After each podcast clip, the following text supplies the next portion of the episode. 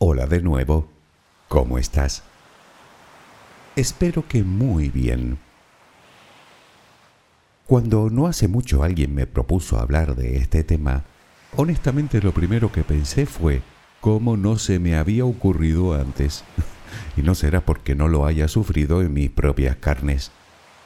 Más de una vez en mi vida me he cruzado y me sigo cruzando con personas con las que, después de relacionarme de algún modo con ellas, me he sentido agotado mentalmente, saturado, sin fuerzas, sin ganas de hacer nada, triste o desanimado o con un extraño malestar, en ocasiones durante días. Me ha sucedido incluso hasta por teléfono. Personas con las que después de cinco minutos de conversación ya estoy deseando cortar la comunicación, huir lo más lejos posible, alejarme de ellas, dejar de escucharlas a toda costa.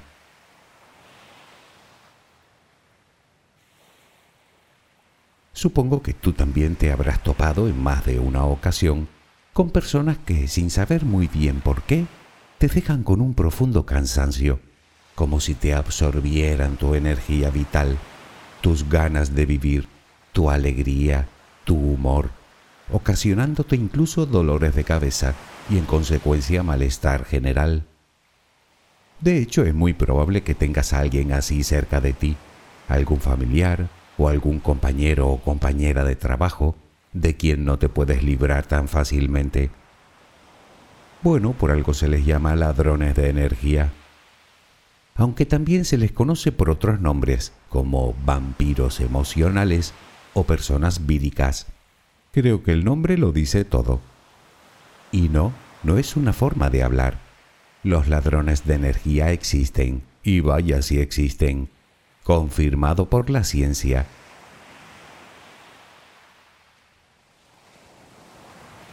No obstante, si queremos tratar este tema en profundidad, debemos destacar que cuando hablamos de los ladrones de energía, no nos referimos únicamente a las personas. Entre los ladrones de energía debemos incluir también situaciones, pensamientos y actitudes propias. Es por eso que he decidido dividir el tema en dos partes. En esta primera nos centraremos en los vampiros emocionales en las personas por lo tanto, las preguntas a las que daremos respuesta en este audio son ¿Cómo podemos identificar a los ladrones de energía? ¿Cómo es posible que influyan tanto y tan negativamente en nosotros? Y más importante aún, ¿cómo podemos defendernos de ellos? Déjame acompañarte mientras concilias el sueño y hablaremos de todo esto. Relajemos primero cuerpo y mente. Busca la posición que te resulte más cómoda para dormir, con la que te sientas más a gusto. Recuerda que siempre puedes colocarte boca arriba, con los brazos a los costados y con las piernas ligeramente separadas. Cierra los ojos si aún no lo has hecho. Intenta que los párpados estén lo más relajados posible. Toma aire profundamente por la nariz. Reténlo un par de segundos y suéltalo lentamente. Lo hacemos otra vez, pero en esta ocasión con la respiración abdominal. Inspira, reténlo Suelta. Nota cómo el abdomen sube y baja mientras que tu pecho permanece inmóvil. Una última vez. Inspira. Reténlo y suelta.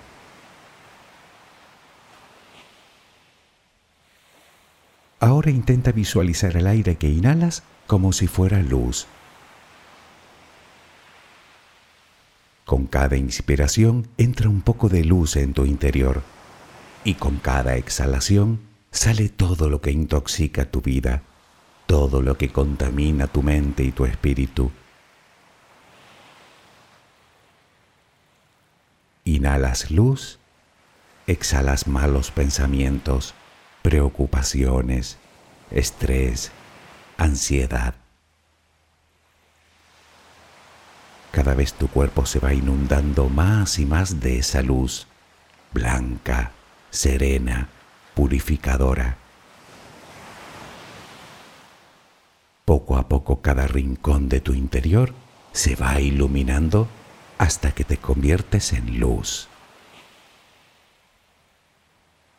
Todo tu cuerpo es luz.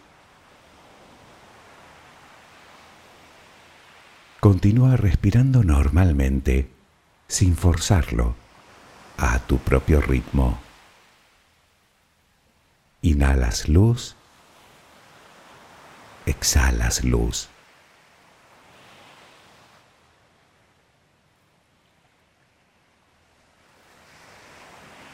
Ahora comenzaremos a relajar todo nuestro cuerpo.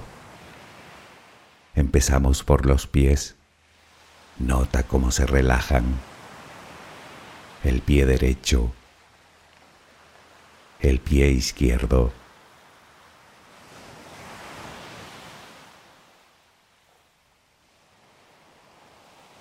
Centra tu atención ahora en las piernas. Siente su peso tobillos, pantorrillas, muslos. Nota cómo se relajan. Pierna derecha, pierna izquierda.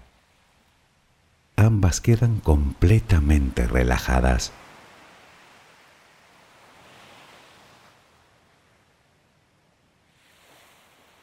Toma conciencia de tu cadera Sientes cómo se relaja, cómo se relajan tus glúteos.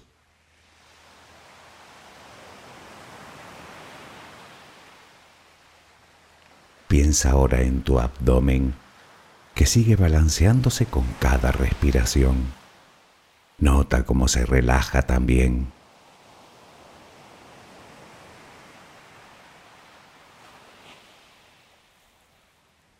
Pecho que permanece inmóvil también se va relajando.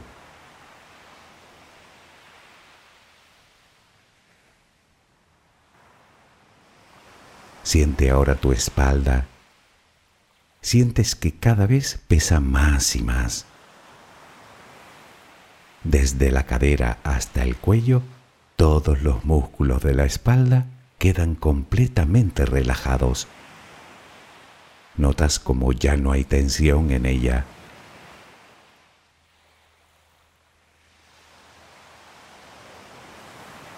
Notas los hombros que lentamente se van relajando también. Nota cómo caen.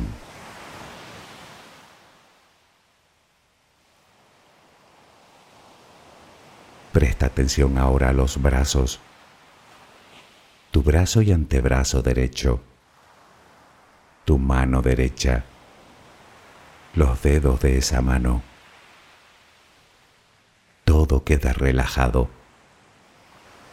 Tu brazo y antebrazo izquierdo, tu mano izquierda, los dedos de esa mano. Notas el peso de ambas extremidades.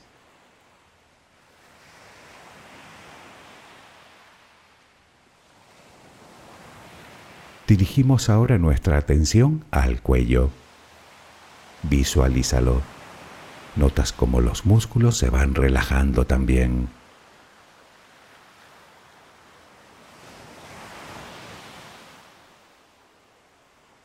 La mandíbula, las mejillas,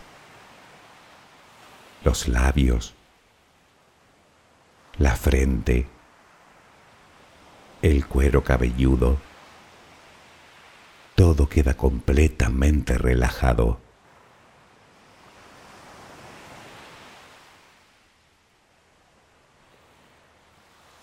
Sigue respirando, lenta y serenamente. Con cada respiración sientes como tu cuerpo se va relajando más y más.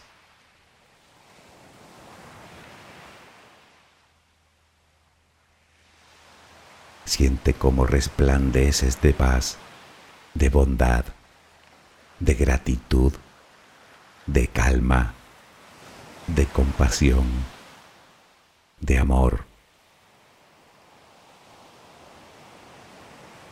Continúa respirando suavemente.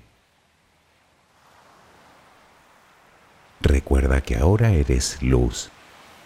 Solo respira tranquilamente.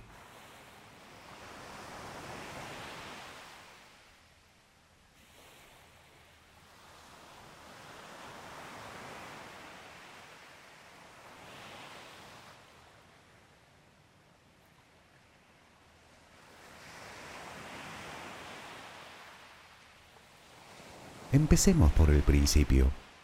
¿A qué nos referimos exactamente cuando hablamos de un ladrón de energía? Un ladrón de energía o un vampiro emocional es una persona que mediante sus conductas, sus palabras o sus actitudes nos contagian su negatividad, afectando a nuestro nivel de energía y por consiguiente socavando nuestro bienestar físico y psicológico. En realidad el nombre no lo describe de forma exacta, puesto que técnicamente no nos roban nada, lo que quiere decir que somos nosotros los que se lo permitimos. ¿Has escuchado alguna vez ese refrán que dice, hiere quien puede y no quien quiere? Pues algo similar, y tiene su explicación.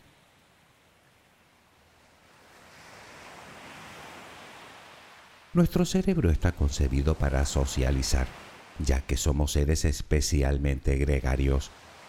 Así pues, es vital para nosotros relacionarnos con otras personas para mantener un cierto equilibrio emocional.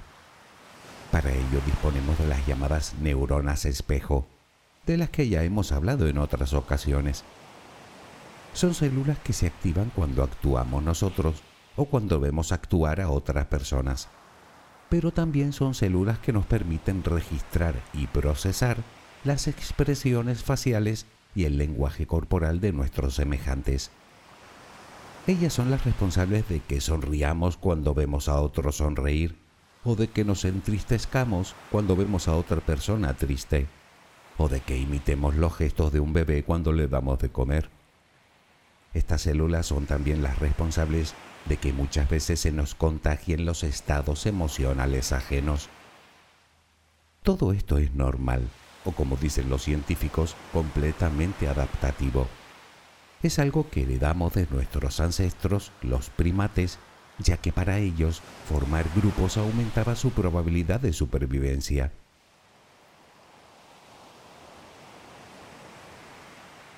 En circunstancias normales, cuando nos relacionamos con otras personas y dicho contacto nos resulta agradable, nuestro cerebro ordena la secreción de una hormona llamada oxitocina, una de las hormonas de la felicidad.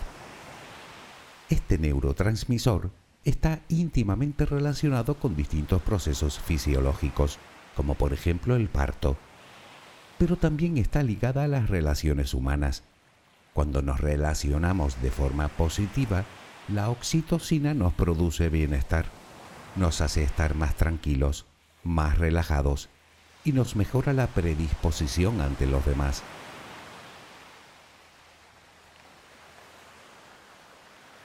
Pero, ¿qué sucede cuando la relación no es positiva? Cuando percibimos hostilidad o desconfianza o extrema negatividad. Pues que nuestro cerebro automáticamente se pone en modo alerta puesto que de alguna manera percibe una amenaza. En ese caso no es oxitocina lo que produce, sino cortisol, una de las llamadas hormonas del estrés. Dicho estado de alerta hace que aumente nuestro consumo de energía, por lo que nos produce cansancio y fatiga. Si a eso le sumas el contagio del estado de ánimo, de las emociones, sentimientos y pensamientos negativos, terminamos exhaustos, tristes o excesivamente preocupados, y casi siempre con un deseo inconsciente pero irrefrenable de salir huyendo.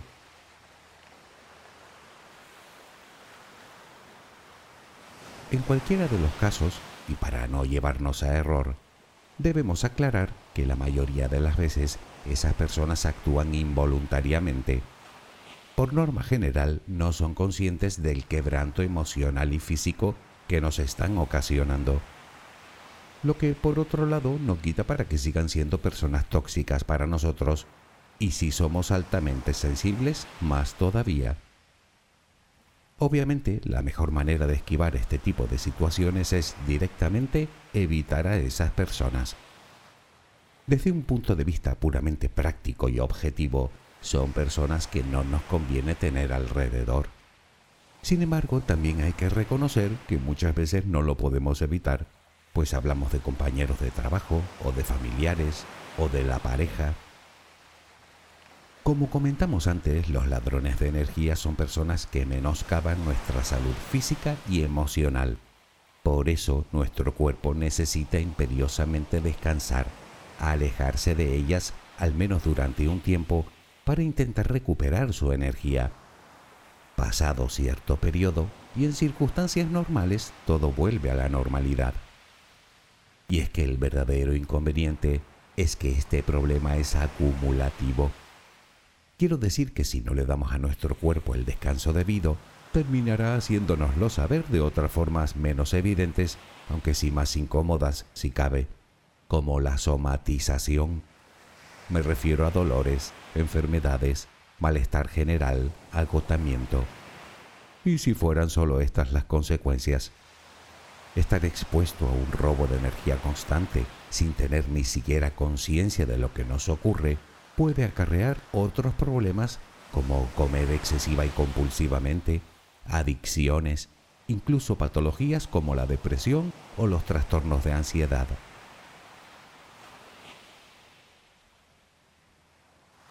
Como ves, no es ninguna broma. Puede que de entrada no lo parezca, pero nos debemos tomar este tema muy en serio Claro que la pregunta que te estarás haciendo en estos momentos es cómo lidiar con esas personas cuando no resulta sencillo esquivarlas.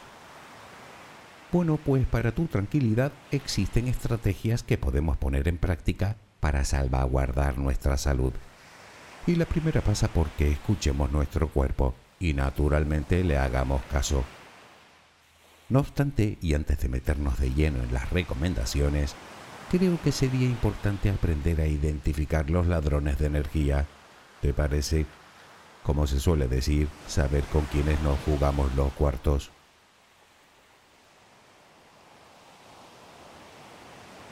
Los ladrones de energía suelen responder a determinados arquetipos de personas que probablemente tú conozcas muy bien, porque a buen seguro las tienes o las has tenido cerca. Puede que aún no hayas caído en la cuenta y que no las relaciones con tu malestar. Tal vez en su presencia simplemente sientas cierta inquietud que no sabes ni siquiera verbalizar, pero que aún así notas que algo no va bien. Bueno, pues ese es uno de los rasgos comunes en casi todas las personas que son ladrones de energía, que son capaces de deprimirte o de agobiarte con muchísima facilidad. En muchas ocasiones hablamos de personas narcisistas, egocéntricas, que necesitan atención constante o que les digan continuamente lo bien que lo hacen todo. Suelen carecer de empatía y es muy probable que sufran de frecuentes cambios de humor. Solo se centran en el lado negativo de las cosas, en el fracaso, y por supuesto les cuesta enfrentarse a cualquier reto o cambio en su vida.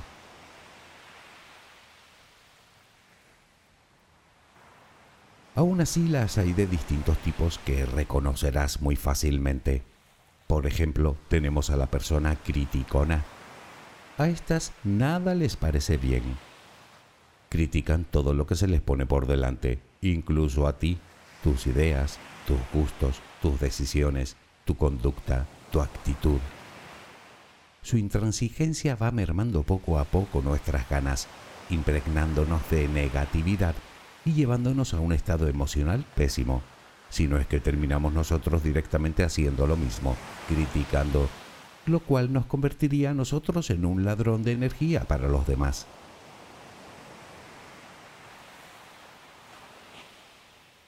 Tenemos también al pesimista. Son esas personas que se empeñan en ver siempre el vaso medio vacío, aunque no lo esté, Para ellos no hay positividad por ninguna parte. Todo es terrible, todo es pesadumbre. Luego está el catastrofista, que no solo es pesimista, sino que lleva el pesimismo hasta la máxima expresión.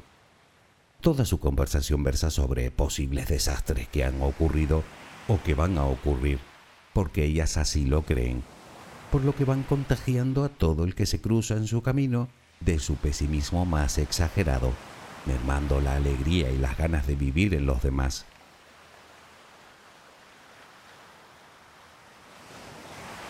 También tenemos la personalidad quejica y victimista. Son personas tremendamente desmotivadas que se quejan por todo, incluso cuando las cosas van bien, encontrando siempre motivos para hacerse la víctima. Entenderás que buscar apoyo emocional en una persona de este tipo es tarea casi imposible, puesto que están siempre centradas en sí mismas y en sus problemas, que sin duda son más importantes y sufridos que los tuyos.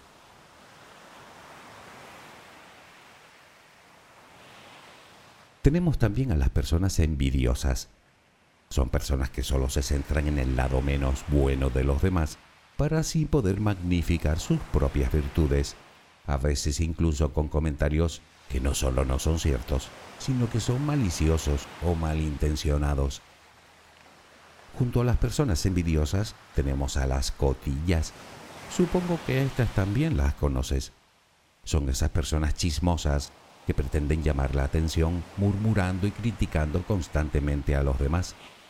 Cuando están contigo cotillean sobre otros, lo que hace suponer que cuando están con otros cotillean de ti. Mm, mal asunto.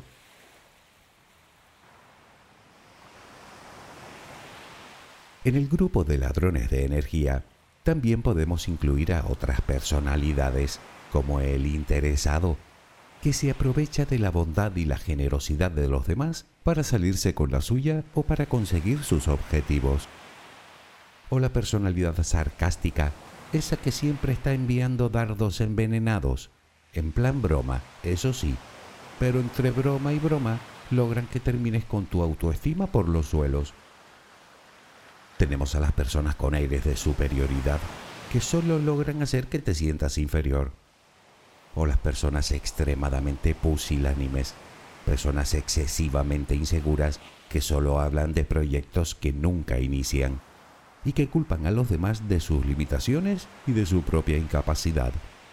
A menudo intentan dar lástima a los demás para obtener atención y cuidados que bien pueden obtener por ellos mismos. Y por último tenemos a las personas agresivas. Son irascibles, intimidatorias, con las que hay que andar siempre con pies de plomo, puesto que todos se lo toman a la tremenda, reaccionando de forma innecesariamente violenta. A menudo son conflictivas, están siempre a la defensiva, buscando responsables de los problemas que ellos mismos provocan.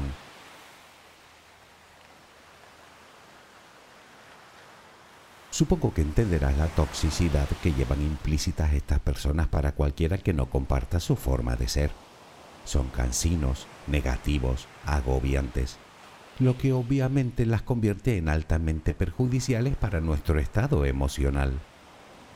Como es lógico, la mejor manera que tenemos de protegernos de estas personas es evitándolas a toda costa. Claro que eso es razonablemente sencillo cuando se trata de un vecino o de un conocido. Los esquivamos y asunto concluido incluso si se trata de una amistad de muchos años. A veces lo mejor que podemos hacer es dejarla marchar, o al menos distanciarnos un poco de ella, por pura supervivencia. Pero, ¿y qué sucede cuando no podemos hacerlo? Cuando se trata de un familiar, o de un compañero o compañera de trabajo. Ahí la cosa se complica un poco, pero no está todo perdido si seguimos algunas recomendaciones y estrategias que nos permitan, por así decirlo, impermeabilizarnos ante este tipo de interacciones.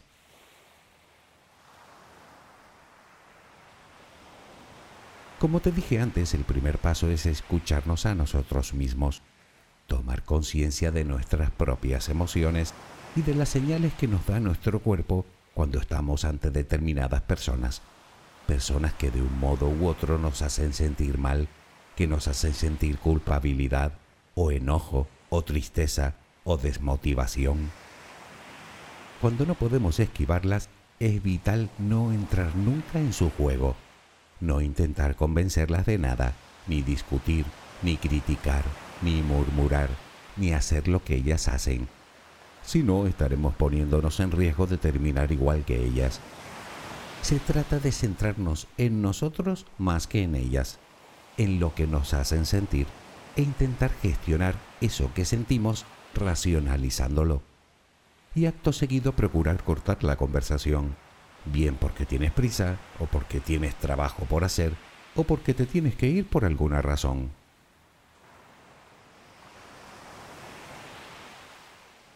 Si aún así no puedes zafarte de esa persona, tienes dos caminos a seguir. El primero, desconecta.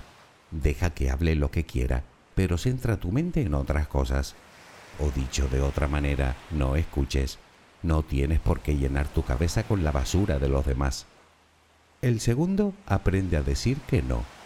Yo lo hago. Haz saber amablemente a esa persona que te disgusta la conversación y que no comparte su forma de ver la vida. Los ladrones de energía necesitan de personas que les sigan el juego. Si no lo haces, ella misma se distanciará de ti, te criticará, murmurará y puede que hasta te insulte a tus espaldas. Pues que lo haga, ya ves qué problema. En cualquier caso, no te envenenará y tú lograrás proteger tu energía.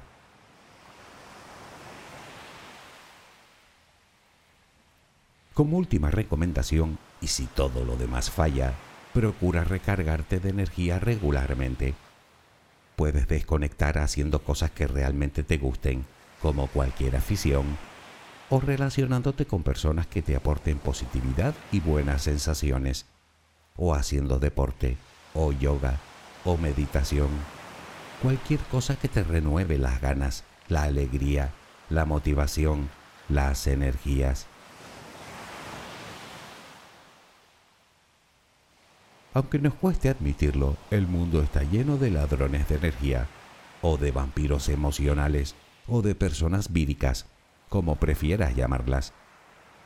Lo mejor que duda cabe es evitarlos a toda costa, huir, ¿por qué no?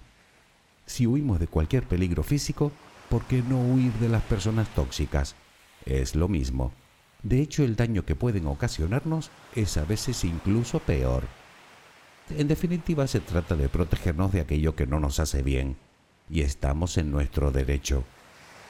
Sin embargo, como te dije al principio, no son solo las personas las que consiguen debilitarnos la energía, sino nuestras propias actitudes. Pero eso lo hablaremos en el próximo capítulo. ¿Te parece bien? Espero que mañana tengas una maravillosa jornada. Que descanses. Buenas noches.